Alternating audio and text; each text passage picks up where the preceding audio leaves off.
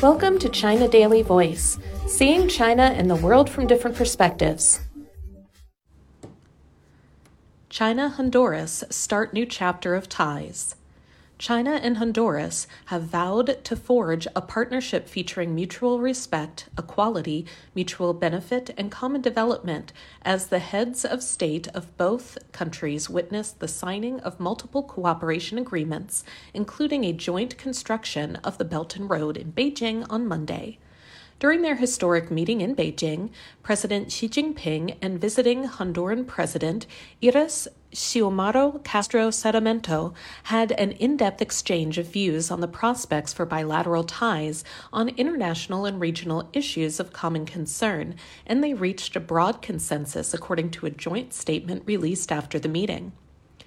Xi held a grand welcoming ceremony for Castro before their talks at the Great Hall of the People. The ceremony included a review of the People's Liberation Army Honor Guard by the two leaders and the firing of a 21 gun salute in Tiananmen Square.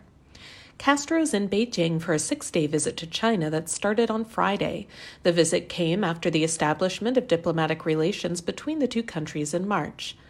Both sides agreed that the establishment of diplomatic relations between China and Honduras on the basis of the One China principle opens a new chapter in bilateral relations and conforms to the trend of the times and the fundamental interests of the two countries and peoples. During their talks, Xi said that since the establishment of diplomatic ties, relations between China and Honduras have gotten off to a good and speedy start and enjoy great dynamism and broad prospects. He stressed that the One China principle is the primary premise and political foundation for the establishment and development of bilateral relations between China and Honduras. He expressed his hope that Honduras will faithfully implement this principle. Castro said that the establishment of diplomatic relations with China is a historic decision made by the Honduran government that will go down in history. She assured Xi that Honduras would firmly support and abide by the One China principle and support the efforts of the Chinese government to achieve national reunification. Xi said China firmly supports Honduras in upholding its national sovereignty and independence, promoting development and improving its people's well being. China supports Honduras in choosing a development path suited to its national conditions and opposes any external forces interfering in Honduras's internal affairs, he said.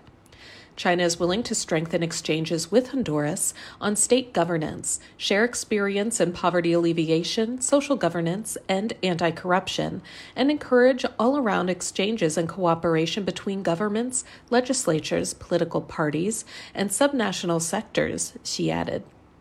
Xi underlined the need for both countries to strengthen synergies between their development strategies and promote common development through joint building of the Belt and Road. China is willing to start negotiations with Honduras on a free trade agreement as soon as possible, he said.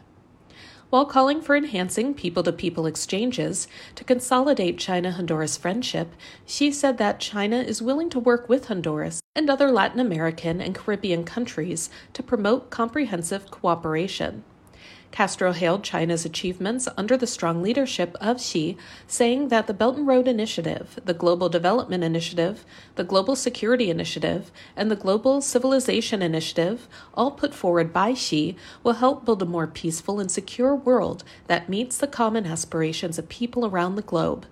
The rapid progress of cooperation between the two countries since the establishment of diplomatic relations has made Honduras confident about the future, Castro said, and our country wants to strengthen cooperation with China in such areas as trade, investment, infrastructure, and people to people exchanges.